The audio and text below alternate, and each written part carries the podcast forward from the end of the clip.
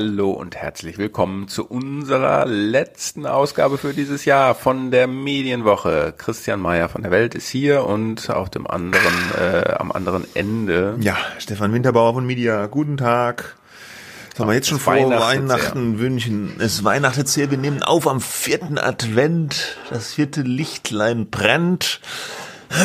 Letzte Folge. Wir machen natürlich so einen kleinen ja, Jahresrückblick unser, unser kleiner Podcast-Jahresrückblick.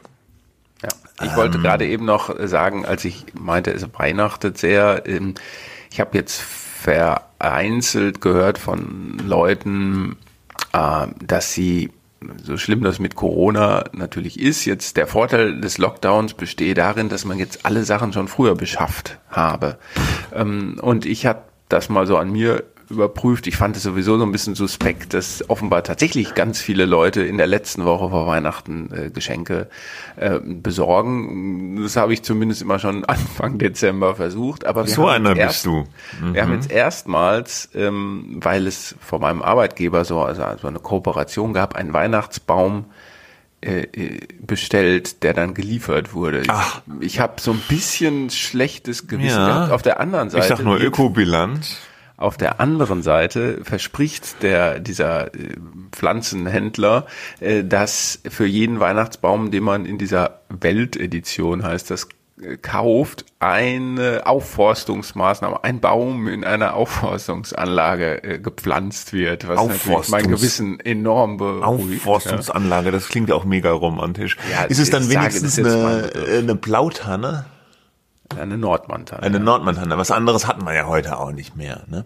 Weiß ich nicht. Wir ja, haben einen Baum im Auto geholt im Nachbardorf und dann hat mich eine Radiomeldung aufgeschreckt dass ganz viel Pestizide sind an den Bäumen. Wahrscheinlich Glyphosat, ich weiß es so nicht. grundsätzlich. Das ja. ist natürlich eine Bioanlage, wo wir natürlich, das bestellt ja. haben.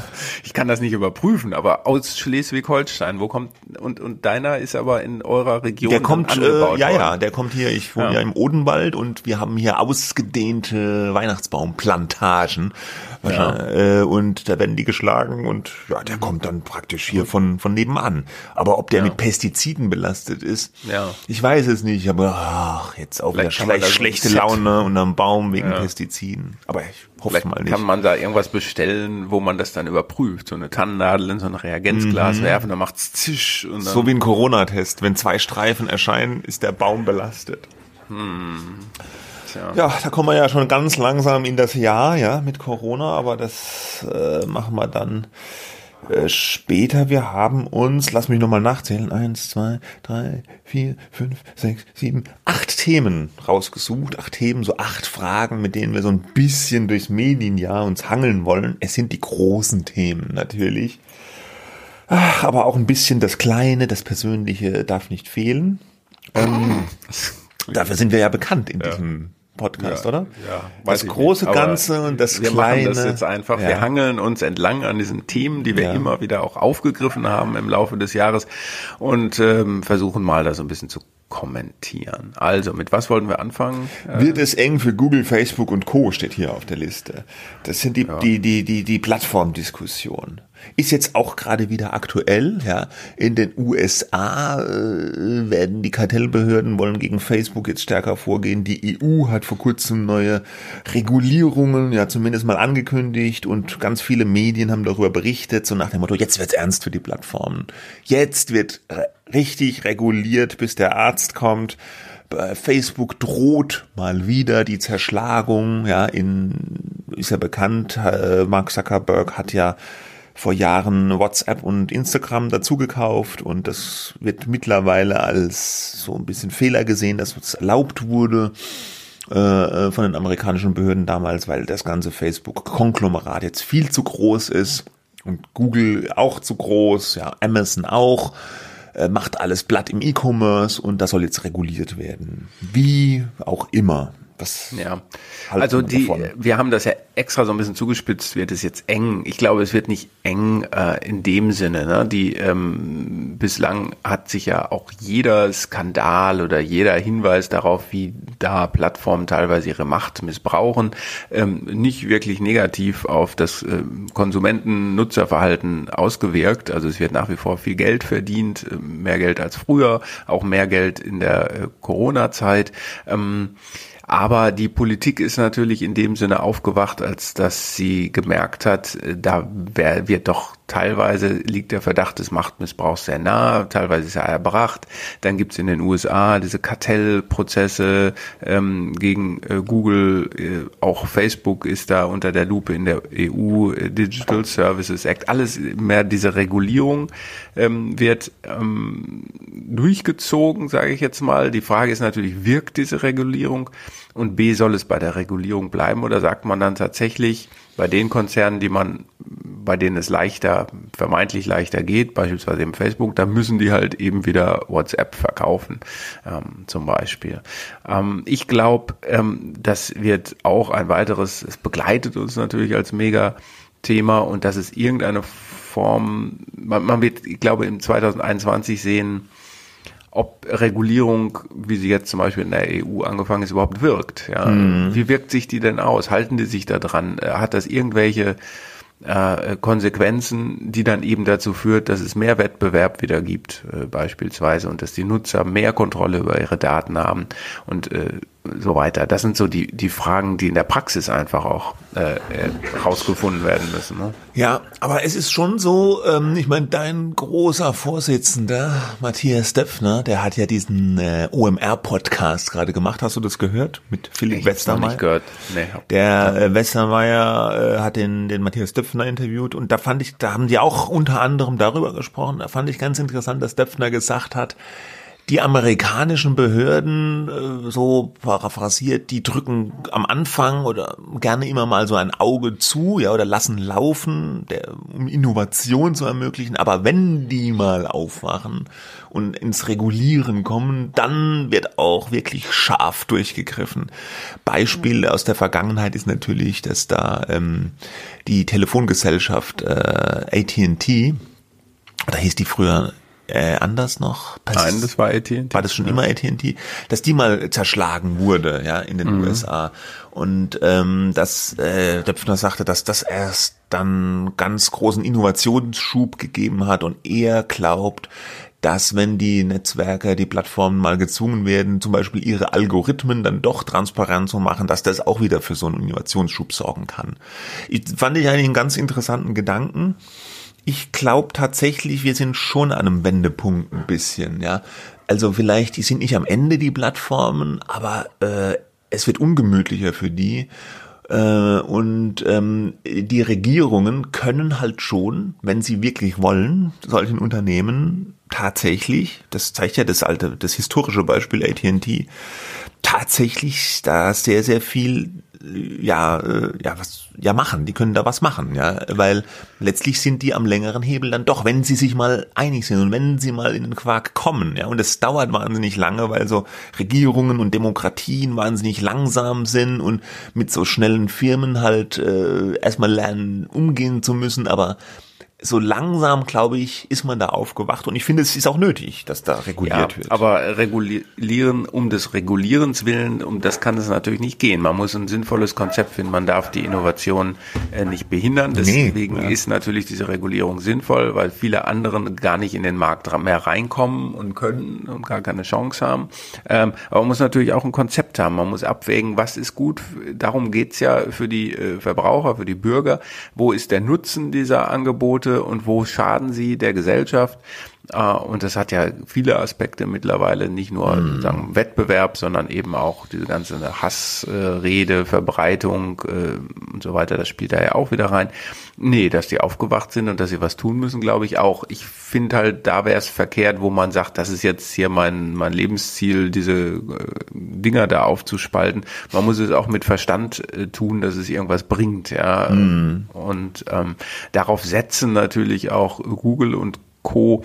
Das haben sie beim äh, Digital Services Act ja auch massiv Lobby dagegen betrieben, dass äh, sie darauf setzen, dass man der Gesellschaft zeigt, äh, wie viel Nutzen äh, sie eigentlich bringen, ähm, aber dass dieser Nutzen eben einen Preis hat. Äh, Nutzen ist ja nach ihrer Sicht etwas, wir stellen dir kostenlos Sachen zur Verfügung, mit denen du dein digitales Leben einfacher gestalten kannst. Ja, aber wenn mhm. das gleichzeitig bedeutet, dass dein digitales Leben eben nur noch von wenigen Anbietern Anbietern im Grunde kontrolliert wird und überwacht werden kann, wenn man will, dann ist es in die falsche Richtung ja. gelaufen. In dem Zusammenhang noch ganz kurz, äh, so wie die, wie die, wie Google da Lobbying oder Werbung in eigener Sache betreibt, auch mal noch ganz kurz erwähnt, diese Werbung, die sie seit einiger Zeit machen mit dem Handel. Ist dir das auch aufgefallen? Ja, ja habe ich äh, äh, das, der Google inszeniert sich da im, in Fernsehwerbung, auch auf prominenten Werbeplätzen so als, als der Retter des stationären Handels, ja, wo sie dann immer so kleinen Geschäften helfen, ihre Öffnungszeiten so aktualisieren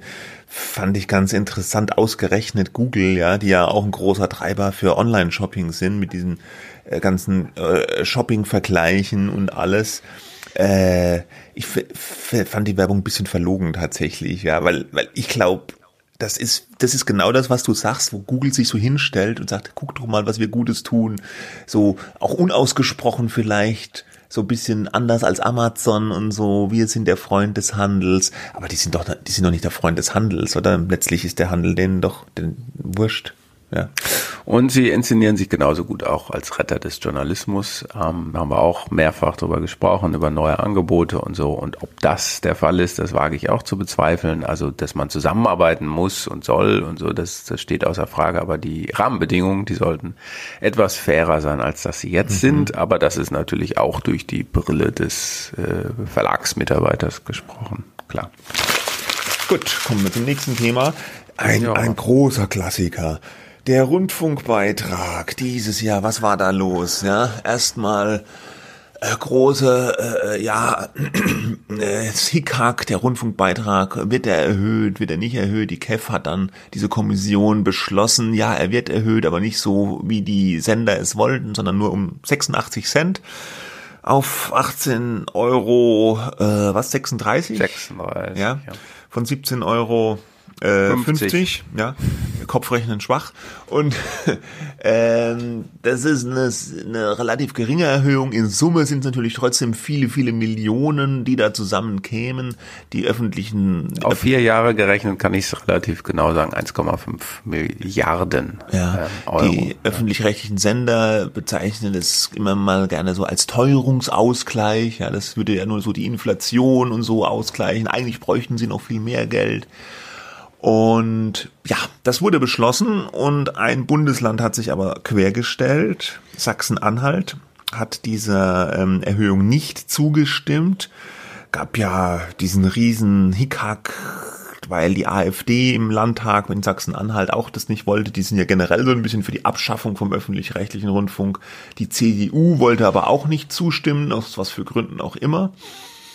Äh, naja, die, das gab schon Gründe. Da, am Anfang haben sie so ein bisschen stunk gemacht, weil ihnen, also einzelne Politiker der CDU-Fraktion, weil ihnen manche Inhalte nicht gepasst haben.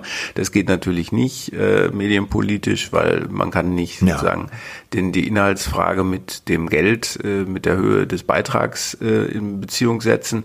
Ich sehe da natürlich, da gibt es natürlich einen Zusammenhang für jeden einzelnen Zuschauer, der sagt, dafür bezahle ich Geld, richtig. Äh, in dem politischen formalen äh, Prozess äh, wird erstmal beschlossen, was brauchen diese, erstmal sagt man, was sollen die Sender denn leisten? Mhm. Ja, welchen Auftrag haben sie? Was sollen sie alles machen und was sollen sie nicht machen? Also äh, nicht machen sollen sie fast nichts mehr, also die machen fast alles. Ähm, aber ähm, äh, und dann beschließt man halt, wie viel Geld brauchen sie denn dafür, um diesen Auftrag erfüllen zu können. Wer also möchte, dass man weniger bezahlt, muss erstmal was am Auftrag ähm, ändern und sagen, äh, das äh, sollt ihr machen, diese so und so viel Sender braucht ihr und so und so viel Sender ja. braucht ihr eben nicht. Und darüber ist in Sachsen-Anhalt dieser Streit ausgebrochen. Es geht aber eigentlich ganz konkret nur um diese Summe und darauf haben sich diese Politiker dann eben bezogen, dass sie gesagt haben, die Erhöhung ist vor allem in der Corona-Zeit nicht zeitgemäß, ähm, das ist nicht nötig, um den Auftrag zu erfüllen, äh, das belastet die Haushalte dann doch zu sehr, auch wenn es nur 86 Cent ja, sind. Das, das waren dann die Be Gründung. Das ja. ist natürlich schon ein bisschen lächerlich, ja, dass es um die 86 Cent gehen würde, zumal ja Leute, die wenig Geld haben oder die Hartz-IV-Empfänger sind, äh, können sich ja trotzdem immer noch befreien lassen vom Rundfunkbeitrag. Naja, aber wenn man aber da kommen wir 86 ja, Cent. Ja, ja, ich will ja. jetzt nicht sagen, dass diese 86 Cent mir jetzt besonders auffielen, aber es geht natürlich erstmal um das Prinzip der Erhöhung an sich und da kann man natürlich hergehen und sagen, aber es muss doch alles erhöht werden wegen äh, Teuerung und so weiter. Mhm. Ähm, ja, äh, es aber ist richtig, äh, aber sie, die Politiker haben es einfach versäumt, vorher, ich habe das schon dutzendmal gesagt, vorher äh, den, den Rundfunk zu reformieren und zu sagen, das wollen wir von dem Rundfunk und das nicht mehr. Und dabei kommt folgende, und dann kommt ein folgender Auftrag dabei raus, der in Summe vielleicht nicht ganz so teuer ist wie das, was ja. jetzt da reingeschoben wird. Aber der, der, der, ähm, das Problem hier ist ja dieses von dir angesprochene politische Prozedere, ja, dass die Landtage dazu stimmen müssen und die sind ja praktisch gezwungen, mehr oder weniger einer Sache zuzustimmen, weil es wurde ja vorher schon der Auftrag wurde ja vorher schon definiert, ja, und sie haben ja vorher schon diesem ersten Teil dieses Rundfunkstaatsvertrags zugestimmt, nämlich diesem Auftrag, ja. Und dann müssen sie nochmal in einem zweiten Schritt praktisch der Rechnung dann auch zustimmen, ja, oder eben auch nicht. Aber das ist ja ein bisschen so wie, wie, wie wenn man das, was man bestellt, muss man dann auch bezahlen, ja. Also sie haben ja praktisch den, dem, dem, den Auftrag gebilligt, ja, das versäumt, da an diesem Schritt das zu reformieren. Und dann kommt die Rechnung, die von der KEF sozusagen, ich vereinfache das jetzt äh, natürlich, äh, sozusagen präsentiert wird. Und dann müssen sie eigentlich auch dieser Rechnung zustimmen. Äh, und das hat man in Sachsen-Anhalt halt nicht gemacht. Das ist ein bisschen an der Sache dann auch vorbeigegangen. Da ging es ja dann mehr oder weniger um, hält jetzt diese Koalition dann auch in Sachsen-Anhalt und darf man wieder AfD abstimmen. Die Debatte hat sich ja dann ein bisschen vom eigentlichen Rundfunkbeitrag auch abgelöst. Aber am Ende hat es ja doch eine große Debatte dann wieder entfacht, ja. Also äh, ich meine, diese, diese Bockigkeit da in Sachsen, Anhalt, diesen, diesen 86 Cent zuzustimmen, die hat ja dafür geführt, dazu geführt, dass plötzlich alle Welt wieder jetzt redet über den öffentlich-rechtlichen Rundfunk und ist er noch zeitgemäß und was kann man denn machen? Wir haben das ja auch gemacht. Vorschläge gibt's ja von schafft doch das ZDF ab bis äh, äh, reformiert mal einzelne ARD-Anstalten. Aber ähm, ja, diese Debatte, die, die, die wird jetzt wieder geführt, die wird immer noch wieder geführt, ist eigentlich auch ganz gut, aber man ist natürlich auch ein bisschen müde. Das wurde schon so oft gesagt und das ja, müsste man reformieren. Glaub, und du sagst ja glaub, immer, das da wird immer enger. Hoffnung, nee, ja. Ach so, ja. Ich kann dir keine Hoffnung machen, dass darüber nicht mehr geredet wird, äh, glaube nee, ich. Nee, aber die Frage ist, passiert ja. irgendwann, passiert irgendwann was? Es ja, gut, die Wahrscheinlichkeit ist ja jetzt, dass das Verfassungsgericht sagt, nee, das ist halt mehr oder weniger so beschlossen gewesen. Äh, Sachsen-Anhalt ist ja zudem auch das einzige Bundesland, das ähm, da nicht zugestimmt hat. Da gibt es sogar so Überlegungen, ob man Sachsen-Anhalt dann halt eben rausnimmt und in Sachsen-Anhalt zahlen sie weiter 1750 und woanders dann eben 1836. Mhm. Gibt's auch alles. Aber das führt ja ein bisschen am Kern der Debatte vorbei. Es gibt diejenigen, die sagen, diese Debatte wird aus den falschen Gründen geführt. Da sind äh, die, ähm, die, da sind wir alle sozusagen auf das von der AfD dahin gezogen worden und die Rechtspopulisten haben das sich so jetzt so schön ausgerechnet, weil man eben über den öffentlich-rechtlichen Rundfunk auch viel lästern kann, weil dann ja immer auch dieser, diesen Vorwurf gibt, ja, die sind alle so links und die berichten links und so. Da wäre auch mal eine Studie ganz schön, äh, wo man das mal tatsächlich mal äh, zeigt, äh, wie links das ist überhaupt der öffentlich-rechtliche Rundfunk. Aber vielleicht. Ähm, und nicht nur so gefühlt, ähm, ja. Also ich glaube aber auch, und ich glaube, so habe ich dich eben auch verstanden. Äh, vielleicht war es jetzt die falsche äh, oder ein etwas der falsche Anlass strittiges äh, strittiges ja. Abstimmungsverhalten oder ne, so einfach nur Abnicker sollen die Parlamente eben auch nicht sein. Von daher sehe ich da auch ein gutes Recht zu sagen, wir wollen nicht. Aber wenigstens wird jetzt doch mal in so einer Situation debattiert, wo man nicht nur so im, im Theoretischen ist, sondern es geht konkret darum, wie soll das Ding finanziert werden, wie viel Geld brauchen die, was wollen wir, was erwarten wir und äh, das, äh, also ich finde, man kann aus solcher, so einer strittigen Situation aber auch eine äh, Debatte machen, die dann auch wirklich mal äh, tatsächlich zu was führt. Ne? Und jetzt höre ich schon wieder die sagen, die sagen, ja, ihr wollt ja nur, dass das kleiner wird, der öffentlich-rechtliche. Nee, ähm, ich finde, er soll eben äh, angepasst werden man, und, und in dem Zeitalter der Medienvielfalt äh, ähm, muss man doch auch reagieren mit den Strukturen. Äh, Malu Dreyer, also die Ministerpräsidentin von Rheinland-Pfalz, die auch Vorsitzende der Rundfunkkommission ist, sagte in so einem Interview, na, die Meinungsvielfalt sei in Gefahr. Das ist ja kompletter Unsinn, denn ja, die Meinungsvielfalt war ja nie größer als ja. jetzt. Ja. Ähm, man muss halt schauen, äh, wie viel öffentlich-rechtlich wollen wir, welchen Auftrag sollen die, wie viel sollen die im Internet, also digital dürfen und so weiter. Und es wurde im Grunde immer nur draufgepackt. Und jetzt wäre mal eine Sorte, ein Umbau nötig. Man kann ja auch sagen, die, die jetzige Zahlung bleibt. Äh, da haben sich ja alle darauf verständigt, auf Beitragsstabilität. Da muss das Geld irgendwie anders verwendet werden. Da müssen die woanders was weglassen und dafür was Neues dürfen. Was weiß ich. Ja, also das, aber ich glaube, das wird schon das nächste Jahr dauern. Ne? Hm, ja, puh, ja, ich glaube jetzt nicht, dass wir Ende 2021 einen großen nee. reformierten ÖR haben werden. Nö, aber man bräuchte mal was auf dem Tisch. Es bräuchte was auf dem Tisch. Ah, das hat schon wieder eigentlich okay. äh, ermüdet es immer so ein bisschen. Ja, ja, ja. Beitrag, ne? Deswegen gehen wir schnell weiter zum nächsten Thema. Ja, ja da heißt, da? ist der Journalismus als Geschäftsmodell am Ende? Es bleibt fröhlich, es bleibt optimistisch hier. Ähm, ja, aber das, diese Frage hast du formuliert. Ja, das, ich weiß. Das ist auch so. Ja, ich, ich gut, was sollen wir jetzt, sollen nein, wir jetzt sagen, nein, dass der Journalismus nein, als Geschäftsmodell nein, am Ende ist? Ich habe mir das tatsächlich neulich beim Sport überlegt. Es ist schon auch so eine Deformation professionell, dass man sich beim, beim Rennen dann Gedanken macht über die Zukunft des Journalismus als Geschäftsmodell. Aber war halt so. Und äh, das äh, hatte seinen Ursprung tatsächlich auch wegen dieser öffentlich-rechtlichen Debatte. Und ähm, der Anlass war, dass ich so ein paar Stimmen gehört hatte, die sagten, ja, der öffentlich-rechtliche Rundfunk, der ist doch so wertvoll und die ARD und die machen so viel und die müsste reformiert werden, aber halt noch so, dass die noch breiter ihre Inhalte und ihr, ihre Goodness der Bevölkerung geben kann. Da müsste man äh, vereinbaren, dass alle das nutzen können, so Wer Beiträge. Wer hat das gesagt so?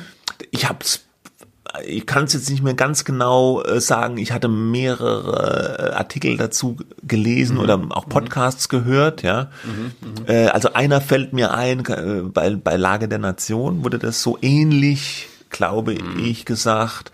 Also, dass man so prakt, aber ich habe noch andere gelesen, die fallen mir jetzt nur nicht mehr ein, ne? Mhm. wo halt die wurde sehr, sehr positiv dargestellt, was die ARD alles Gutes für, für die Leute tut. Ja, stimmt ja auch.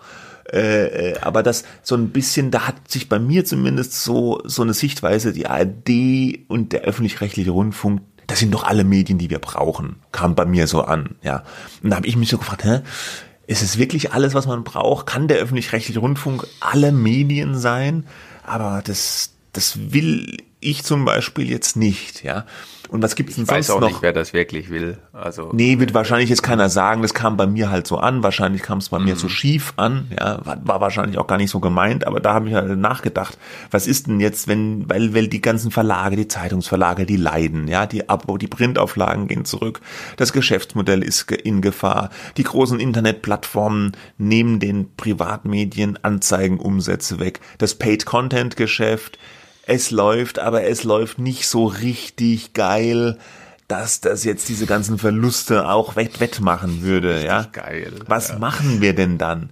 Der ja. öffentlich-rechtliche Rundfunk ist öffentlich finanziert. Der hat zwar diese ganzen Strukturprobleme und alles und diese Pensionen und ja, aber letztlich müssen die sich keine Sorgen machen, strukturell grundsätzlich, ob ihre Einnahmenseite wegbricht. Ja. Die müssen sich keine Sorgen machen. Nee, nee. Äh, Und auf der anderen Seite nicht, der, der, der medialen Nahrungskette irgendwie sehe ich ja auch so Podcasts, äh, Blogs und so, die finanzieren sich so ganz klein, Einzelkämpfer, vielleicht mit Patreon, das ist so eine ja, Spendenplattform, sage ich jetzt mal, für Unterstützer. Da wird dann äh, geworben für so Solidaritätsabos oder Spenden, wenn ihr diesen Dienst toll findet. Und da habe ich gedacht, das ist aber auch kein Geschäftsmodell, finde ich. Das sind Spenden. Ja, das ist ein, ja, so, so nach dem Motto, da, da stellt der Journalist so einen, so einen virtuellen Hut auf, ja, in der Fußgängerzone und man kann was reinschmeißen. Aber das ist beides, sind so beides für mich so zwei Enden der Parabel, wenn man das so will. Ja, auf der einen Seite der, der öffentlich-rechtlich reformierte Rundfunk, und auf der anderen Seite so der Einzelkämpfer, der seinen Hut da aufstellt und da kannst du ein paar Euro reinschmeißen, wenn dir das Angebot gefällt. Und in der Mitte ist der professionelle, geschäftsmäßig betriebene Journalismus. Und der, finde ich, gerät so ein bisschen unter die Räder in diesem, in diesem Zwiespalt. Ja, ja gut. Also jemand für den Journalismus als Produkt ja. bezahlt. Weißt du, wie ich meine? Ja, ich weiß nicht, äh, ob der tatsächlich unter die Räder so gerät, weil ähm, wo haben wir denn jetzt in der Vergangenheit äh, eine Pleite eines großen äh, kommerziell finanzierten äh, Medienangebots gesehen. Natürlich jammern immer alle und sagen, äh, dass äh, die Print-Abos gehen runter und die Werbeeinnahmen gehen runter. Das sind alles Fakten und das, äh, das wirkt sich natürlich auf die Bilanzen äh, der Medienunternehmen aus. Das ist überhaupt keine Frage und darüber müssen sie sich Gedanken machen, wie sie sich finanzieren. Nur ich sehe jetzt diese, diese Grundidee, dass es natürlich auf der einen Seite diesen öffentlich-rechtlichen Rundfunk gibt, für den du, für den der Beitrag automatisch abgebucht wird oder du überweist es. Ähm, und auf der anderen Seite, es gibt Medien, äh, die ähm, ganz anders aufgestellt sind, die du abonnierst, äh, weil du nochmal zusätzlich informiert werden willst, weil du was lesen willst, vielleicht vor allem auch, ähm, dass, äh, dass es da Medien gibt, die Spezialinteressen bedienen, beispielsweise auch, ähm, äh, die äh, so, so, so, so, so Fachzeitschriften und so weiter. Hast du diese Idee ist doch nicht, diese Idee ist doch nicht tot. Nee. Hast du irgendein Medium online abonniert? Ja, den Economist habe ich. Ach echt? Ah oh ja, okay. Ja. Privat, ja. ja. Ähm, und ich habe, äh, ja. Nee. Ja. Was Diese, denn? Nee, nee, nee, nix. Ich wollte nichts sagen. Diese Idee ist nicht tot, sagst du, ja, stimmt. Und mit den Pleiten, ja, keine großen Medienpleiten. Aber es wird ja so viel zusammengelegt, ja. Zeitungen wurden immer mehr, also es gibt weniger Redaktionen, es gibt immer mehr so diese Zentralredaktionen, das ist ein einziges Gespare, ja, oder auch Magazinredaktionen werden zusammengelegt, da werden schon relativ viele Leute freigesetzt und das, das, das, das, das, irgendwann werden wir, glaube ich, Medienpleiten erleben, ja. Ja, wir haben ja auch schon ein paar, so FDD beispielsweise. Ja gut, pleite, da ging der Verlag auch nicht pleite, da haben sie halt das, Medium eingestellt. Ja, aber das Medium war nicht, hat sich nicht, das war nicht aus eigener Kraft ja. refinanziert und so. Ich will das auch gar nicht wegreden, was du ja jetzt sagst. Ich glaube, die Voraussetzung dafür, dass wir ein gesundes ähm, äh, Mediensystem haben, das eben äh, sowohl das beitragsfinanzierte wie das privatfinanzierte und dann auch noch vielleicht dieses spendenbasierte spendenbasierte, ähm, äh, den spendenbasierten Journalismus ermöglicht, ist, dass es eine ausreichend große Zahl von äh, Menschen gibt, die bereit sind, Geld zu geben. Ja, das ist äh, Werbung, ja, wird immer auch ein Geschäftsmodell bleiben, zusätzliche Einnahmen, aber das kann nur höchstens die Hälfte oder so sein. Es ist äh, eigentlich eher weniger als die Hälfte der Einnahmen, die man erzielt mit einem Medium. Das Wichtige ist, dass die, dass die Leute merken, Mensch, es lohnt sich doch wenigstens eine Zeitung, eine Zeitschrift, digital oder im Print, ist völlig wurscht, ähm, zu abonnieren, weil dann habe ich was, wo ich auch mal reinschauen kann und eben nicht nur mir irgendwelche Nachrichtensendungen oder über noch nicht mal mehr das im Fernsehen anschaue. Ähm, und, oder es ist der Rolling Stone, wenn man auf Musik steht, oder es ist eine Anglerzeitschrift, ist völlig egal. Ich glaube auch nach wie vor viele Menschen tun das. Das Problem haben ja vor allem ähm, trotzdem diese General Interest äh, Medien, äh, die auch mit Informationen handeln, also so unser Job eigentlich, mm. ne? Mhm. weil weil viele Menschen einfach der Meinung mittlerweile sind die Informationen sind doch überall mm. und das ist ja auch sind richtig, sie auch. die sind ja. überall, aber die Frage ist die die die darauffolgende Frage ist, wie tief äh, und wie intensiv will ich mich denn überhaupt mit einer Information beschäftigen? Reicht es mir einfach nur die Schlagzeile zu kennen, äh, die ich über Google News äh, bekomme oder über Facebook oder meinetwegen auch auf äh, Welt oder Spiegel oder sonst was Zeit. Ähm, oder möchte ich wissen, was dahinter oh, steht? Oh, ja, ne, Zeit überschritten. Nee. Äh, oder möchte ich wissen, was dahinter steht? Und die ja, ich, der, da spaltet sich so ein bisschen natürlich das Interesse. Dass, es gab, es war ja nicht so, dass vor 30 Jahren immer alle Leute ganz genau wissen wollten, wie war es denn jetzt nun äh, hier und da. da. Eine gewisse Oberflächlichkeit im Umgang mit Nachrichten gab es ja immer schon. Ja, man mm. fühlt sich informiert, wenn man irgendwie halbwegs weiß, wer gerade äh, der, der Bundeskanzler oder die Bundeskanzlerin ist und was gerade so los ist. Und es gibt so eine so eine gefühlte Information, so ein gefühltes Wissen, was gerade los ist.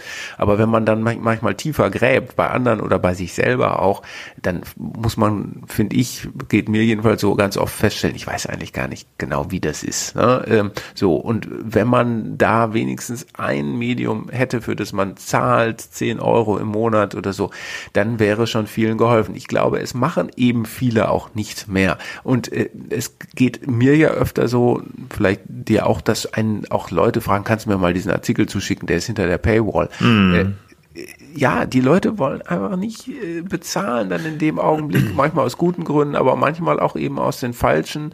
Äh, wir stecken da alle drin. Ja. Äh, ich glaube, die Gesellschaft muss einfach verstehen, das klingt jetzt sehr pathetisch, aber wir sind ja in der Jahresendausgabe. Die Gesellschaft muss einfach verstehen, dass Journalismus Geld kostet und dass äh, das finanziert werden muss und man kann das auch alles ablehnen, aber ich glaube, jeder findet irgendwie ein Angebot, wo er sagt, das finde ich gut und da fühle ich mich informiert und das muss jeder für sich selber rausfinden, was das ist. Nichts für Medien auszugeben, äh, ist eigentlich ein Verlust äh, für die Gesellschaft insgesamt. Ist auch keine Lösung, ja. Kein Geld für Medien ist auch keine Lösung. Ja. Außerdem hätten wir dann keinen Job mehr. Wäre auch blöd.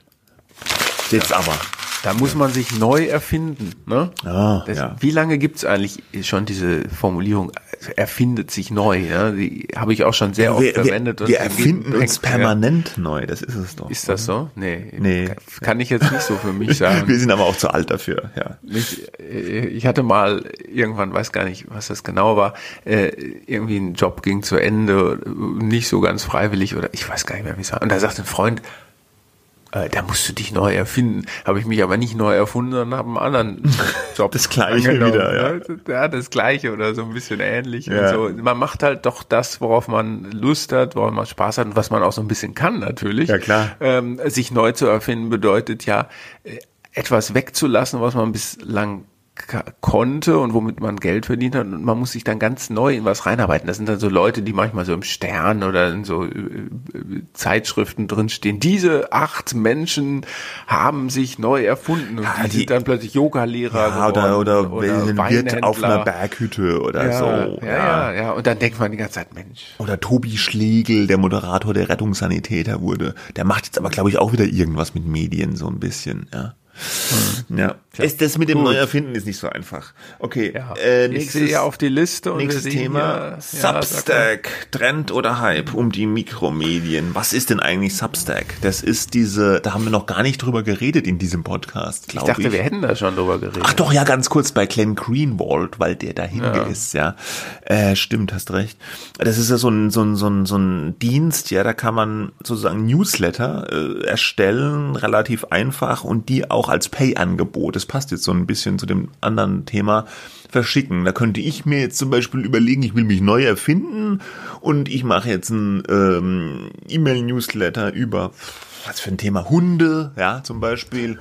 Und ähm, baue den da auf und dann nehme ich pro Monat 4,99 Euro und dann kann man mich und meine Hundethemen da abonnieren und äh, zahlt dann da das Geld und Substack kriegt dann da so ein, so ein Teil. Was ist so ein der Share. Vorteil gegen äh, Vorteil, wenn du es einfach selber machst und ein Bezahlsystem ja, der, nimmst, äh, der, so ja gut, ist? Äh, das ist halt nicht so einfach äh, normalerweise so ein Bezahlsystem aufzusetzen. Die sind ja normalerweise schon eher für Firmen konzipiert, relativ teuer, ein bisschen komplex auch in der Implementierung, ja, so technisch und dieses Substack ist halt so ein bisschen out of the box, kann jeder Idiot praktisch.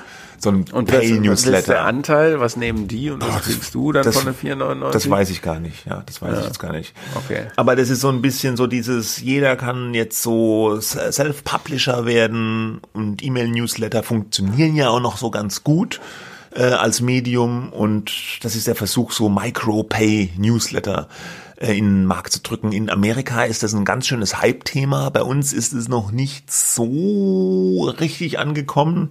Ich kenne jetzt auch keinen Deutschen, der Substack nutzt. Kennst du einen? Nö. Nee, ne? Aber gibt bestimmt welche. Also Wahrscheinlich, ja. Gerne bei uns melden, um mal von den Erfahrungen zu berichten. Ich finde das eigentlich ja. ganz interessant, aber ich frage mich halt auch, ich kann mir nicht vorstellen, dass das so ein nachhaltig ist, weil äh, wie viele äh, Sachen kannst du dann abonnieren? Du hast ja eben gesagt, so ein Medium sollte man vielleicht abonnieren, äh, wofür man bezahlt, aber dann kommt ja immer noch mehr drauf. Dann habe ich von mir aus den Spiegel abonniert oder die Welt oder die FAZ, ja, irgendeins. Und dann soll ich noch hier meinen Hundenewsletter abonnieren, dann soll ich noch Übermedien abonnieren, äh, kostet glaube ich auch. Dann bezahlst du noch den Rundfunkbeitrag. Dann bezahle ich noch den Rundfunkbeitrag und, und Spotify und Netflix ja. und es summiert sich halt, ja, mit diesen ganzen Abos. Und deswegen bin ich ein bisschen skeptisch, ob das so nachhaltig ist, ja. Naja, gut, man kann natürlich sagen, für ein Zeitungsabo, für ein gedrucktes Zeitungsabo haben die Leute für früher 40, 50, 60, ich habe zuletzt äh, für die Süddeutsche, die ich vor einigen Jahren abbestellt hatte, 70 Euro oder so im Monat bezahlt. da kannst du schon einiges für abonnieren. Da kannst du auch ein digitales Abo von der Süddeutschen oder mhm. für jeder anderen Zeitung für abonnieren ähm, und hast noch ein bisschen Platz für andere Sachen. Ja, aber, ist aber das Medienbudget der Leute, ich habe da neulich aus anderen Gründen mal nachgesucht, das kann man gar nicht so leicht finden, ähm, was eigentlich wie die Entwicklung des Medienbudgets der, der, der Menschen ist, ne? Mhm. des Bürgers. Ähm, äh, also wie viel die im Laufe der Jahre für verschiedene Sachen ausgegeben haben. Finde ich total interessant und wie das, ob das jetzt zugenommen hat oder ob es abnimmt. Man würde ja meinen, ne, auch in dem Sinne, was ich eben gesagt habe, wird immer weniger. Diese Leute geben ihr Geld lieber für anderen Kram aus. Jetzt ist auch Netflix-Abo natürlich kein Journalismus-Abo. Äh, Aber kostet auch halt auch Geld. Dokumentationen ja. äh, zu sehen sind. Ne? Wir reden jetzt über Hardcore-Journalismus, wo eine Redaktion da ist, die so News-Journalismus, ja. Ja, genau. Ne? Ähm, ja, ich glaube natürlich, wenn dich ein Thema wirklich interessiert, sowas wie mit den Hunden und du jetzt nun der neue Martin Rutter oder so wärst. Ja, ja. das ist es, glaube ich. Das ist, glaube ich, ein Ding für so Persönlichkeiten. Wenn du jetzt wirklich Fan von jemandem bist, wie der eingangs erwähnte Greenwald, ja, der sicherlich auch eine Fangemeinde hat. Wenn jetzt ein deutscher Enthüllungsjournalist, ach Gott, wer fällt mir da ein? Fällt mir jetzt keiner ein? Ja. Paul Ronsheimer. Nee. Würde man den abonnieren? Ich weiß es nicht. Du hast nur, du hast nur die bild Ja, gesehen. genau, ja, ja. ja die ja. Dokumentation über Bild Aber, bei äh, Amazon kann man auch mal reinschauen. Ähm, ja, wenn du halt jetzt eine Persönlichkeit hast oder wie du sagst, Martin Rütter, ja, ich bin jetzt vielleicht mal beim Hund, bin jetzt totaler Fan, finde den total witzig, wie der das macht und abonniert ihm seinen Newsletter. Das kann ich mir noch vorstellen. Aber da, da profitieren dann halt Leute davon, die ohnehin schon als eigene Medien Persönlichkeitsmarke etabliert sind und das, das können die dann noch zusätzlich machen. So für den 0815 Journalisten ist das vermutlich nichts. Außer du schaffst es wirklich durch so also Finanzjournalismus äh, beispielsweise ist das eher möglich. Ähm, du hast irgendwie so, du versprichst vielleicht seriös oder unseriös Dinge, dass da geldwerte Vorteile mit sich bringen. Jetzt neu, der unseriöse Finanznewsletter. Hier abonnieren. Ja, so werden sie reich oder sowas. Das hatten wir ja schon mal, bevor die, äh, die vor der Finanzkrise, dass da ständig sowas versprochen wurde. Das kaufen die Leute. Ähm, da gibt es vielleicht schon Chance. Ne? Du mhm. musst halt irgendwie, aber das sind die, das ist, das ist, nichts Neues. Du musst irgendwie dafür sorgen, dass über dich gesprochen wird, dass du bekannter wirst, dass du ähm, PR für dich machst, was weiß ich. Mhm. Also ähm, ich halte das auch nicht für vollkommen, diese Substack-Geschichte nicht, das ist ja irgendwie schlau, das zu probieren, aber in Deutschland ist es immer schwierig. Blogging hat nicht so richtig als Geschäftsmodell funktioniert. Auch die Influencer, ähm, also die, die vorwiegend jungen Leute, die irgendwelche Produkte und die Kameras halten und davon leben, da gibt's ja, glaube ich, unter dem Strich gar nicht so viele, die da hm. wirklich Geld mit verdienen. In Geld baden. Aber da gibt's schon ja. einige. Das ist schon, schon ein Markt, schon auch kein kleiner Markt, dieses Influencer-Marketing. Ja, aber es ist doch wie bei vielen, äh, die die Spitze verdient sehr gut und dann fällt es ja. auch äh, rasch ab und dann äh, die in der Mitte oder so, die freuen sich, wenn Gucci ihnen eine Tasche schickt und sie die behalten dürfen. Ja, ja, ja ist das klar. dann irgendwie ein Geschäftsmodell. So, aber ähm, also, also, ersetzt, also ich glaube nicht, um das zu sagen, ich glaube, dass es ein bisschen dünner wird, vielleicht in der Mitte, die du ja am Anfang angesprochen mhm. hast, aber dass es sozusagen eine Mitte gibt von äh, von, von Medienangeboten, die von einer Redaktion erstellt werden.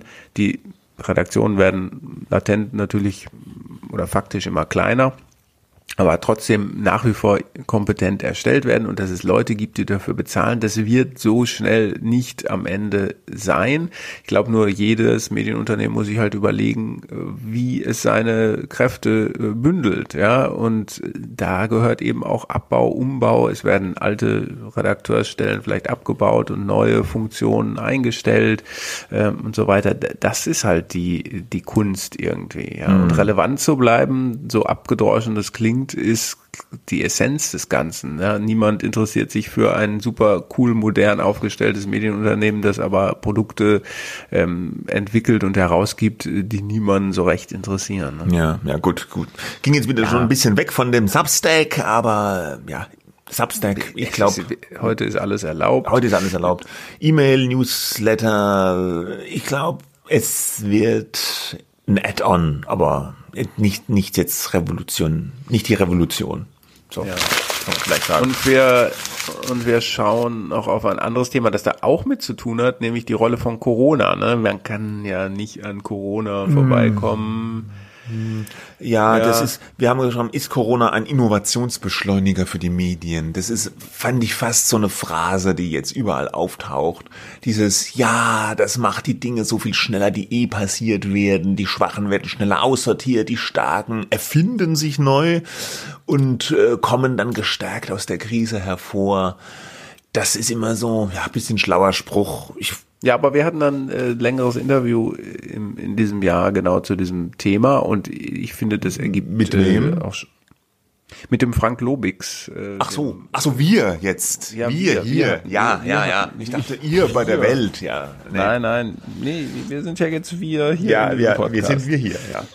Mm, und äh, da, da ist schon was ähm, dran. Also ich glaube nicht, dass Corona jetzt vor allem, für viele Branchen ist Corona ein Desaster, aber für die Medienbranche eigentlich nicht zwingend. Nee. Ne? Die Werbeumsätze natürlich haben die waren schon vorher scheiße, aber ja. die Nutzer, das Nutzerinteresse ist sehr groß. Es kommt jetzt halt nur darauf an, dieses Nutzerinteresse, das gestiegene zu, zu monetarisieren, Leute zu halten, zu binden an die Angebote und äh, das ist die Aufgabe. Ja, und das war aber auch schon vorher die Aufgabe. Ne? ja klar, äh, aber wenn wir über Corona sprechen gesteigertes Informationsbedürfnis. Ja. So, ne, und man kann sich das natürlich alles zusammensuchen, überall und du brauchst keinen, äh, du brauchst nichts dafür zu bezahlen. Das ist schon alles richtig. Aber wenn man mehr wissen will, ist es vielleicht doch hilfreich, hm. vielleicht mal ein Abo abzuschließen. Also die, ähm, ich glaube eher die, ähm, die tatsächlichen Veränderungen eher hinter der Kulisse, dieses ganze ähm, Homeoffice-Boom durch Corona zwangsweise der hat die, die Medienindustrie, glaube ich, schon ein bisschen verändert oder ist dabei, sie zu verändern, weil da haben viele halt gemerkt, dass das doch eigentlich ganz gut klappt mit dem Homeoffice. Ja. Das haben andere Branchen auch festgestellt. Bei manchen geht's halt nicht, bei Dienstleistungen oder was auch immer. Aber bei den Medien geht es halt schon ziemlich gut. Die Medien sind ja per se das ist ja auch das ganz große Überthema, die Medien handeln mit Inhalten und das kannst du halt alles digitalisieren. Ja, äh, natürlich ist es ein People's Business, weil es Leute sind, die diese Inhalte herstellen und letztlich konsumieren sollen. Aber der ganze Weg dazwischen, der Vertrieb, ja, der und die Produktion, das kann ja alles oder zu großen Teilen digital stattfinden. Und also wir zum Beispiel bei, bei Media, wir sind ja seit, seit diesem Jahr machen wir auch so dieses Printheft, was einmal die Woche kommt, in Corona manchmal auch zweimal die Woche.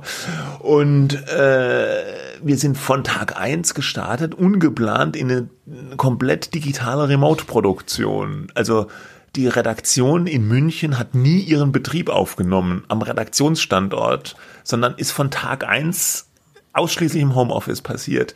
Und das hat am Anfang mächtig gerumpelt, technisch und so. Mittlerweile hat sich das aber alles eingeruckelt. Und du stellst fest, ja, brauchen wir überhaupt diese Redaktions, so wie es geplant war? Brauchen wir dieses Gebäude, dieses Büro da überhaupt so richtig, wie es mal geplant war? Eher nein. Ne? Ja, da möchte ich ein bisschen widersprechen. Ich meine, das war bei uns ähnlich also wenn es große Teile der Redaktion und auch des äh, anderer Mitarbeiter, die jetzt nicht schreiben, sondern eben produzieren, Layouten, Bilder machen und so weiter, äh, die sind auch im Homeoffice und das funktioniert erstaunlich gut. Ja, ich ich, aber es irgendwas fehlt dann halt eben doch. Und dann kann man sagen, ja, das ist ja so jetzt so gefühlt, geschmäcklerisch. Ja, der wird sich gern mal wieder in der Redaktion rumlümmeln und irgendwie Themen äh, besprechen, die er dann eh nicht schreibt, über die er dann eh nicht schreibt und so. Es ist schon effektiver geworden, das würde ich in jedem Fall auch sagen. Aber ich weiß nicht, ob es dem Journalismus am Ende so gut tun wird, wenn wir alles nur noch remote machen. Nee, nicht alles. Das ist ja auch jetzt eine Extremsituation. Ja, äh, ich glaube nur, ich glaube auch nicht, dass die Büros, die werden ja nicht abgeschafft, aber halt irgendwie anders. Äh, ich meine, ihr habt das ja auch bei eurem Borgwürfel da in Berlin. Ich weiß gar nicht, was ja? Borgwürfel? Ja, dieses Riesending da, dieses unheimliche mit diesem Neubau, Glaswulst, der sich da so ja, raus. ein Fan der Architektur. Ich nee, das ist ja ganz toll, ja. Aber es ist von innen ja tatsächlich hübscher als von außen, finde ich. Mhm. Aber egal, ja. Da, da war ja auch schon vor Corona die Ansage, ne, dass da gar nicht genug Platz ist sozusagen für alle Mitarbeiter, sondern sondern dass das so, so, so durchwechseln soll. Oder? War doch so. Äh, ja, das ist so New das, Work. die ganzen New Work Konzepte, ja. dass man jetzt keinen direkten eigenen Schreibtisch ja. mehr hat und so. Das hat sich Gab's natürlich insofern ja erstmal alles schon äh, mal, ne? Ja, ja. Ist ja auch nicht ganz das neu. Ist nicht ganz neu, ist gibt natürlich dann immer Fragen, wie, wie organisiert sich dann denn die Arbeit und kriegt er überhaupt einen Arbeitsplatz? Das, äh, diese Frage stellt sich im Augenblick nicht, weil man kriegt äh, immer, immer einen Arbeitsplatz, mhm. wenn man das möchte, weil man ja natürlich auch, äh, weil wir ja auch Vorgaben haben, wie viel Prozent überhaupt am Tag in der, in den einzelnen Büros sein mhm. dürfen. Mhm. Aber den natürlich. Schritt machen jetzt, glaube ich, auch andere. Zum, ja, ich kann wieder von uns reden. Ich habe jetzt pff, neulich so eine Sitzung, natürlich auch digital äh, mit der ganzen Firma und da hieß es ja, jetzt werden die Büros in München umgebaut, dann bald, ja. Also das soll dann auch im Kleinen, wir sind nur ein ganz kleines Haus im Vergleich zu, zu Springer, auch so ein bisschen, dass da dann sich ein paar Leute treffen können und so. Das, das wird ja nach Corona wieder passieren, dass sich Leute treffen. Soll ja auch sein. Aber dieses alte Modell, alle hocken am Schreibtisch, das ist vielleicht ein bisschen outdated dann. Das glaube ich schon, dass das bleiben wird. Ich glaube, die Leute werden wieder fliegen und alles und unvernünftigen Scheiß machen. Aber das in der Medienindustrie mm, die Art zu arbeiten sich so nachhaltig verändert, könnte ich mir vorstellen durch Corona. Ob man das jetzt als große Innovation sehen will oder als Zeitenwende, weiß ich nicht. Aber da hat das vielleicht schon was beschleunigt. Ich glaube nicht so im Konsum oder in der generellen Bedeutung, ja, ob die Schwachen jetzt schneller pleite gegangen sind oder so, keine Ahnung. Es gab ja auch massive Hilfen von der Regierung und Insolvenz wurde ausgesetzt und alles. Das weiß ich nicht. Für mich ist die, die, die Hauptveränderung dieses, dieses Arbeiten. Und ich, ich selbst arbeite ja seit vielen Jahren schon im Homeoffice. Äh, bekanntermaßen hocke ich ja hier in der Provinz ich habe ja immer gesagt, Corona, für mich hat sich nicht so viel geändert, keine Sozialkontakte, Homeoffice, alles wie immer. Aber äh, pff, ich sehe es halt bei den Kollegen, ja, wie, wie, wie sich das für die geändert hat und wie auf einmal die Art, wie ich war immer so ein Exot und auf einmal ist es normal. Und das fand ich so ganz spannend zu beobachten. Tja, das bestätigt dich in deiner Entscheidung. Ja, man, mal, man muss nur lange genug da hocken bleiben, wo man ist. Irgendwann ja. äh, gibt einem der Zeitgeist dann auch kurzfristig mal recht. Ja, ähm, wir kommen jetzt zu einem Thema, das äh, eben auch im Zusammenhang mit Corona, glaube ich, als Krisengewinnler bezeichnet werden kann, nämlich das ganze Streaming-Thema. Ähm, da, glaube ich, sind wir uns einig, dass wenn es einen in der Medienindustrie einen Gewinner gibt, dann ist es die, dann sind es die Anbieter von Streaming-Angeboten, also Netflix, Amazon, Hulu, Disney, äh, Join, und so weiter und so fort. Join, The Zone, Skype. Es gibt ja so viel. Ja, gibt, gibt, so viel. viel. Und ähm, man kann natürlich an keiner Betrachtung über dieses Medienjahr äh, vorbeigehen, ohne einfach festzustellen, wir haben alle wahrscheinlich deutlich mehr Serien äh, und Filme gesehen als im Jahr äh, ohne Corona und das wird auch so bleiben. Das ist eine Gefahr für das lineare Fernsehen. Und fürs vor Kino allem, vor allem auch. Fürs Kino. Äh, ich glaube, dass die Leute auch wieder ins Kino zurückkehren werden, aber vielleicht stellt man dann ja auch fest, Mensch, so wie mit Konzerten leider auch, ne? Ach, dann stehst du am Ende da rum, dann steht ein Typ vor dir, äh, du kannst gar nichts sehen, äh, es ist laut, äh, du hast Bier über die Hose geschüttet, ja. äh, gehst nach äh, und so weiter. Aber und im Kino äh, ist das natürlich auch so, aber am Ende Streaming ist sozusagen das äh, eigentlich passiert da nicht so viel. Man hat Ablenkungsquellen zu Hause. Das ist ja der Grund, warum man ins Kino geht. Ähm, aber äh, es ist so ein bisschen die gefahrlosere, risikofreiere Variante des Entertainments. Äh, man setzt sich einfach vor den eigenen Fernseher, holt sich ein Bier eben aus dem Kühlschrank und äh, dann geht's los. Und die Familie hat auch was davon, wenn man einen Familienfilm schaut. Äh, also äh, Streaming ist der äh, Krisengewinnler in ja. der Entertainment-Branche. Und ähm, da hat, ja, das, ich glaube auch, die Leute werden wieder ins Kino gehen, aber äh, und es wurde auch schon häufig der Untergang des Kinos vorhergesagt, äh, als das Fernsehen aufkam, schon, hat nie, hat nie so stattgefunden. Aber das Kino ist natürlich, hat nicht die besten Voraussetzungen, auch gerade im, so Live-Konzerten als Gegensatz betrachtet, weil live ist halt live, ja, das ist halt dann echt, dann wird ihr eben das Bier übergeleert, gehört auch irgendwie dazu, oder du riechst irgendwas und das, das ist irgendwas, das wirst du niemals digital ersetzen können, so ein Live-Konzert. Nicht zuletzt deswegen verdienen ja die, die, die Musiker hauptsächlich wenn nicht gerade Corona ist, ein Großteil mit, ja. mit Live-Auftritten und die Konzerttickets sind so teuer, Leute, wie sie sind, weil, die, ja, weil, weil es das Echte ist. Nach, Genau, ja. danach sehen sich äh, viele Leute, weil ja auch vieles, und das ist so ein bisschen das große, oder es ist nicht ein bisschen, das ist das große Defizit des Corona-Zeitalters, wenn wir mal über die ganzen gesundheitlichen Aspekte nicht sprechen, ähm, dass so viel Echtes verloren geht, äh, die, die Begegnung, das Erlebnis, du hörst Live-Musik jetzt beispielsweise, du bist irgendwo, es passiert was. Ähm, es passiert das, äh, fehlt was. Ne? Es ja. ist alles nur noch sehr äh, zusammengeschrumpft. Es ist eine zusammengeschrumpfte Welt äh, und im Fall von Unterhaltung und so zusammengeschrumpft auf Bildschirmgröße. Und äh, irgendwann geht dir das auch, äh, irgendwann reicht es dir und dann will man, glaube ich, wieder raus und das wird hoffentlich kommen. Das wird kommen, ja. Aber, aber, aber den Kino, das Kinoerlebnis, das kannst du halt mittlerweile schon ganz gut nachbauen daheim mit großen Fernsehern, mit HD und gutem Sound und so, ne? Äh, Oh, wer will das? Also ich finde ja diese Leinwand. Viele. Ja klar, die Leinwand. Aber mhm. jetzt, äh, klar, du hast zum Beispiel auch ein IMAX-Kino mit diesen riesen Leinwänden. Das ist natürlich schon noch ein Erlebnis, ja, was du zu Hause nicht haben kannst, ja. Äh, aber jetzt mal das normale 0815-Kino, ja. Mhm. Da ist doch der Unterschied mittlerweile, also äh, nicht mehr so riesig von, ja, die Programmkinos äh, werden vielleicht am ehesten leiden. Da müsste man auch mal schauen. Gibt es ja schon Untersuchungen? Äh, trifft es jetzt die großen Ketten? Trifft es natürlich vor allem, weil diese hohe Kosten haben. Ja, aber die kleinen werden die am Ende vielleicht verschwinden. Diese, äh, die es ja in Berlin teilweise immer noch äh, gibt. Ne? Diese Schachteldinger, die Programmkinos ähm, mit mit tollem Programm, äh, wenig Plätzen. Wird das wiederkommen? Man weiß es nicht. Aber bei den Streamingdiensten nochmal um dazu sagen, ja, die ganzen Dinger, Netflix ist natürlich der Synonym, ja, für die Videostreaming-Dienste. Äh, Disney Plus ist einer, der jetzt neu dazugekommen ist in diesem Jahr und erstaunlich erfolgreich ist. Sie haben wohl große Wachstumszahlen. Der ganze Disney-Konzern hat natürlich massive Probleme wegen Corona, da äh, keine Besucher in Parks. Äh, ich glaube, die haben auch Kreuzfahrten veranstaltet, oder?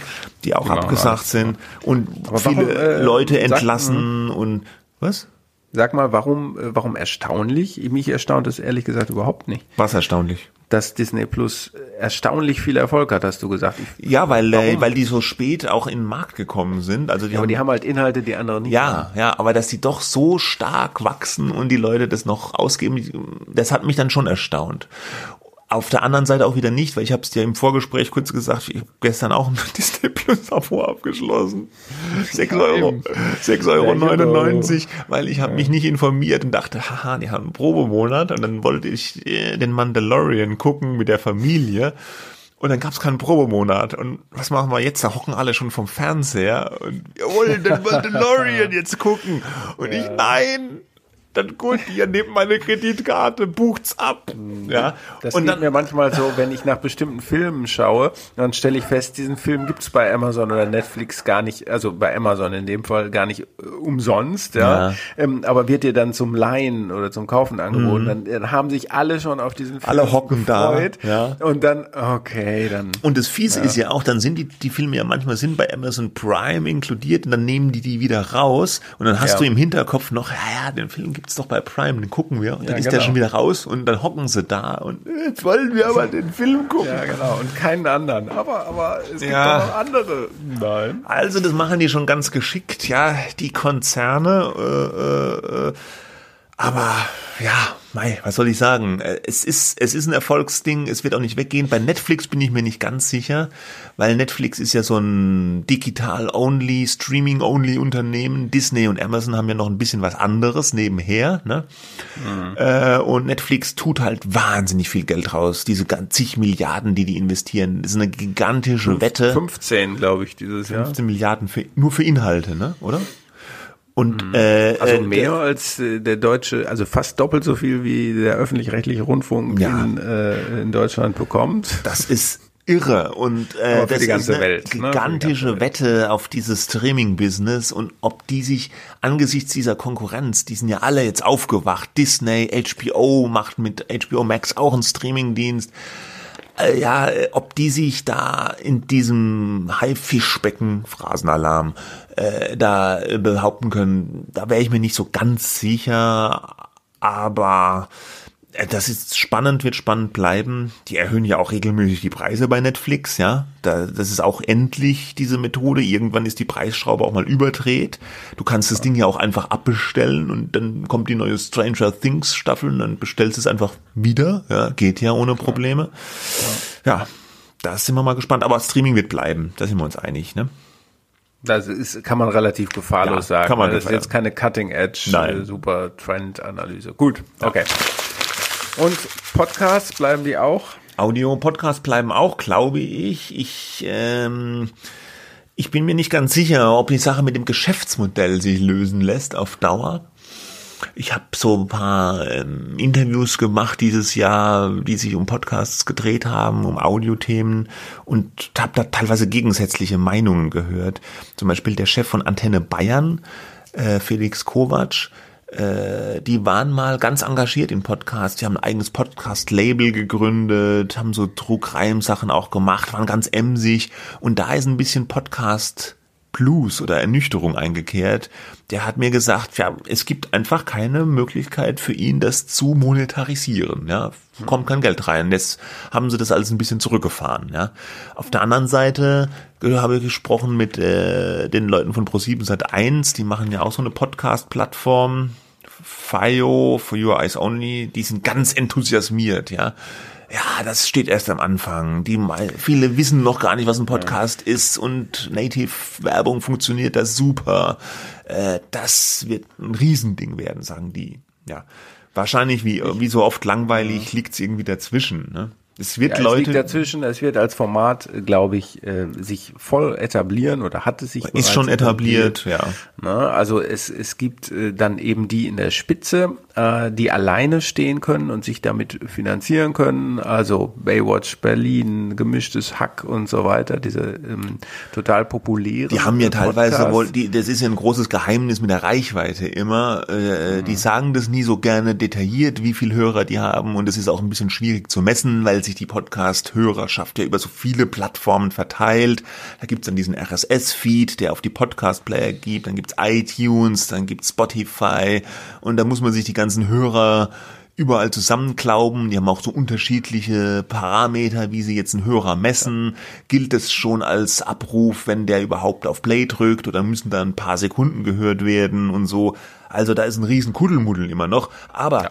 diese Großformate wie gemischtes Hack, Baywatch Berlin, Fest und Flauschig, da kann man schon gesichert sagen, dass die pro Folge einige hunderttausend Hörer haben. Ja, min ja. mindestens. Und das sind mhm. natürlich schon große Reichweiten, damit kannst ja, du was die machen. Können, die können für sich selber stehen. Ich glaube, in der Mitte ähm, geht es darum, ähm, dass Medien, Plattformen und Medienangebote äh, Podcasts aufbauen, die das bestehende Angebot stärken.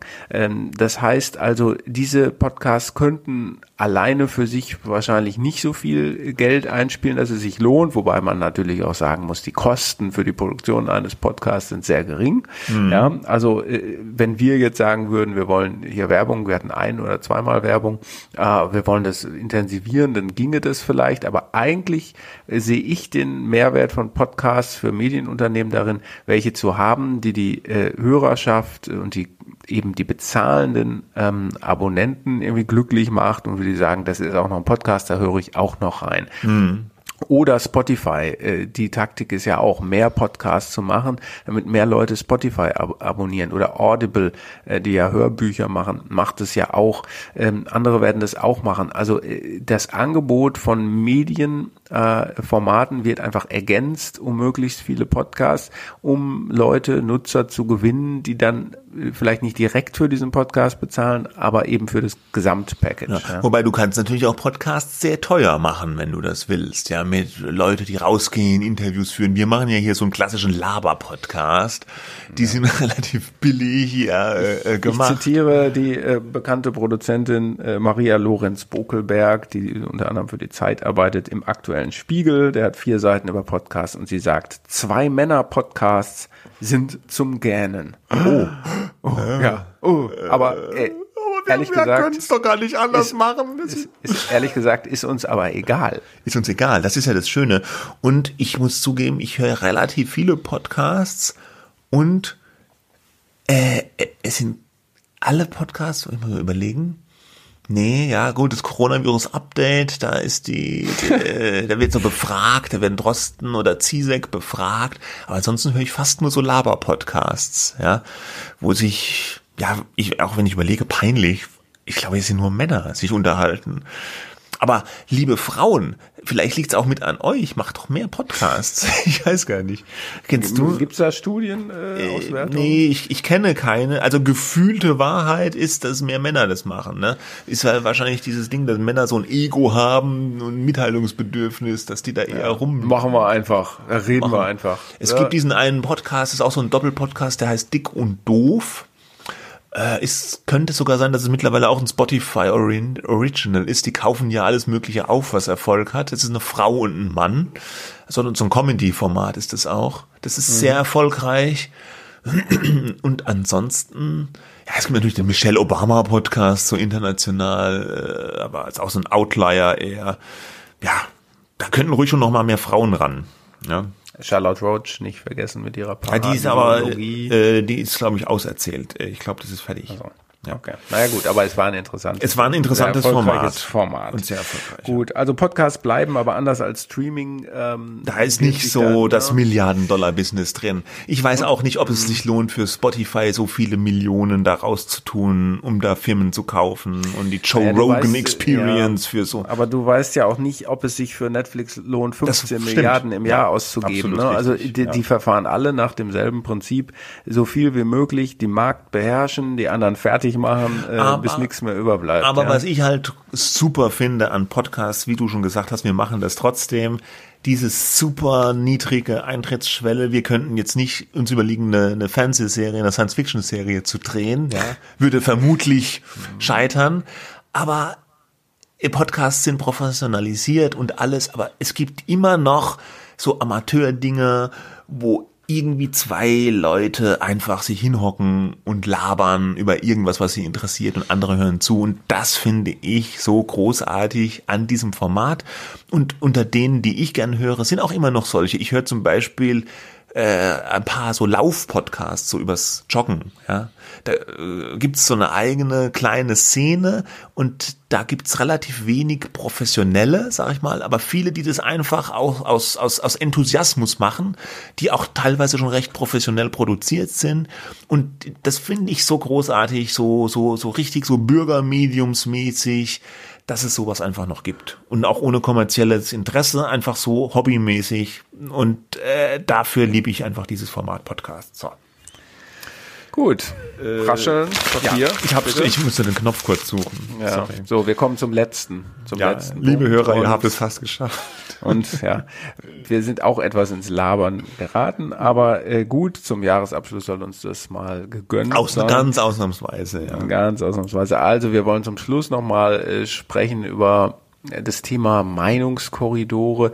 Wir haben festgestellt, als wir jetzt mal die Folgen des vergangenen oder des fast vergangenen Jahres durchgegangen sind, wie oft wir uns eigentlich mit diesen Aufregerthemen beschäftigt haben, wo jemand was gesagt hat, wo sich jemand dann wieder darüber aufregt und dann wurde da eine riesen Debatte darüber ob man das noch sagen man, darf ob, ob, man noch über bestimmte Dinge also es fing ja an mit dem WDR Kinderchor in diesem mm. Jahr oder zwischen den Jahren vor ungefähr genau einem Jahr dieses äh, Oma Umweltsau Lied da ging es um Lisa Eckert mm. jetzt aktuell geht es um einen jüngeren Herrn der heißt Gunnar Kaiser ähm, der bei der Friedrich Naumann äh, Stiftung sprechen sollte ähm, über Corona und die äh, Maßnahmen äh, zur Eindämmung von Corona Corona wo er so als, als einer der Skeptiker steht, was die Maßnahmen angeht. Da hat ihn die äh, FDP Stiftung, Friedrich Naumann Stiftung eingeladen und dann wieder ausgeladen, ja. Äh, weil man ihn überprüft hat und festgestellt hat, der ist ja so eine Art, der sei ja so eine Art Verschwörungstheoretiker. Solche Fälle findest du jede Woche, ähm, wo irgendwas gecancelt werden wurde oder werden sollte oder vermeintlich wurde. Ähm, also das Wegdrücken von Meinungen, äh, das, die Verengung des Meinungskorridors gefühlt bei vielen, die sich dann über aufregen. Das hat uns über das komplette Jahr äh, verfolgt und beschäftigt.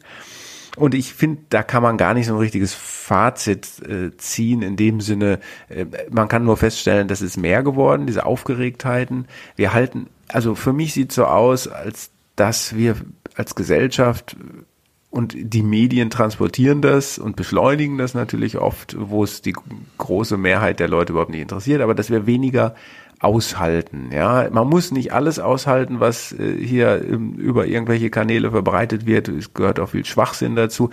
Da, und ich glaube aber, die wenigsten Fälle eignen sich wirklich dazu, gleich auf die Barrikaden zu gehen und äh, zu sagen, hier ist die Demokratie in Gefahr. Ja, und äh, auch die, die Wortwahl entgleist so, finde ich, ganz schnell. Wenn irgendeiner was Dummes sagt, heißt es gleich, oder es ist widerlich, ekelhaft, lese ich dann ganz oft.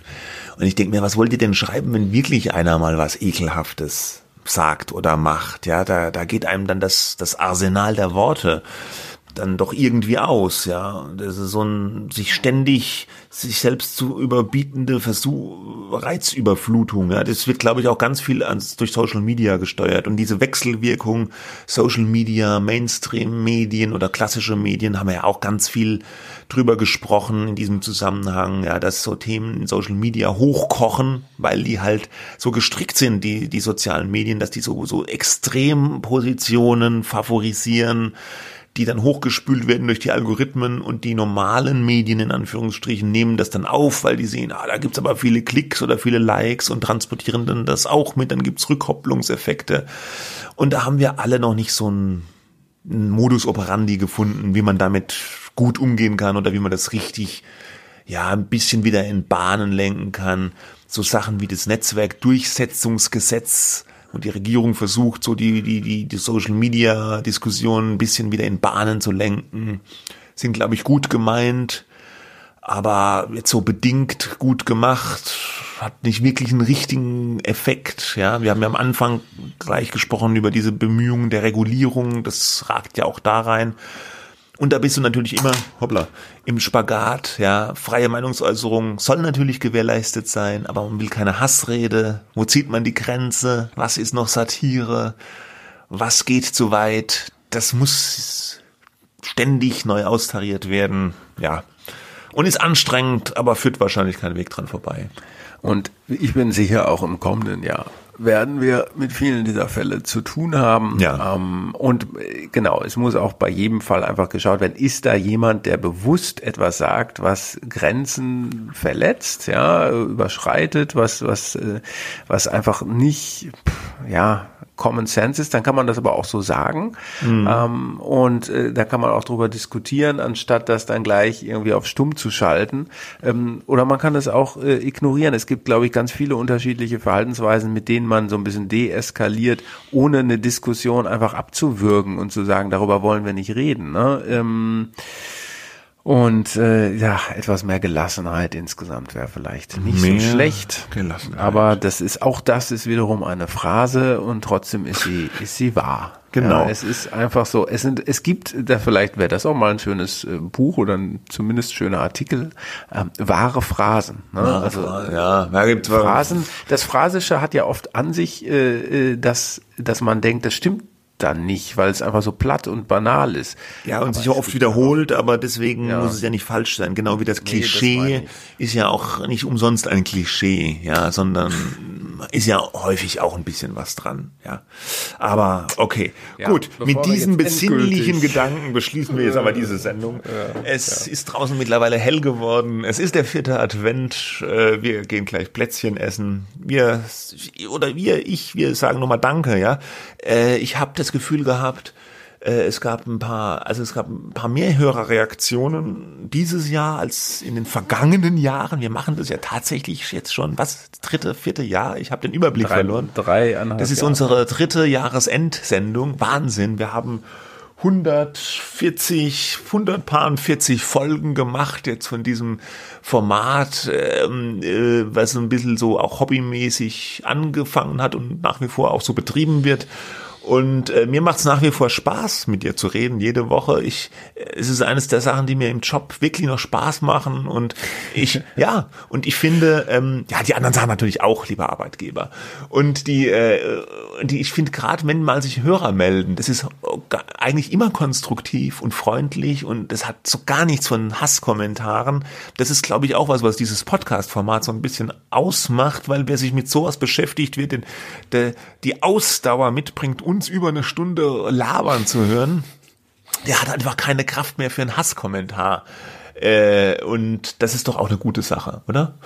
Ich, ich schließe mich vollumfänglich an. Ich danke auch allen Hörern fürs Hören und äh, sich beteiligen, gerne häufiger, gerne mehr. Und ähm, ja, ich wünsche allen erstmal ein frohes Fest. Frohe äh, Weihnachten. Guten Rutsch trotz allem. Guten Rutsch und, ins neue Jahr. Wir hören uns wieder ja, in 2021. Bis dahin. Ach so, weil, also müssen wir ein Datum sagen, Stefan. Müssen wir das? Ich glaube, es ist der Keine 15. Ahnung. Okay. Also, wenn Mitte alles Januar. gut läuft, ja, immer ja. noch so ein bisschen, hören wir uns wieder am 15. Januar. Jetzt aber wirklich. Bis dann. Tschüss. Tschüss.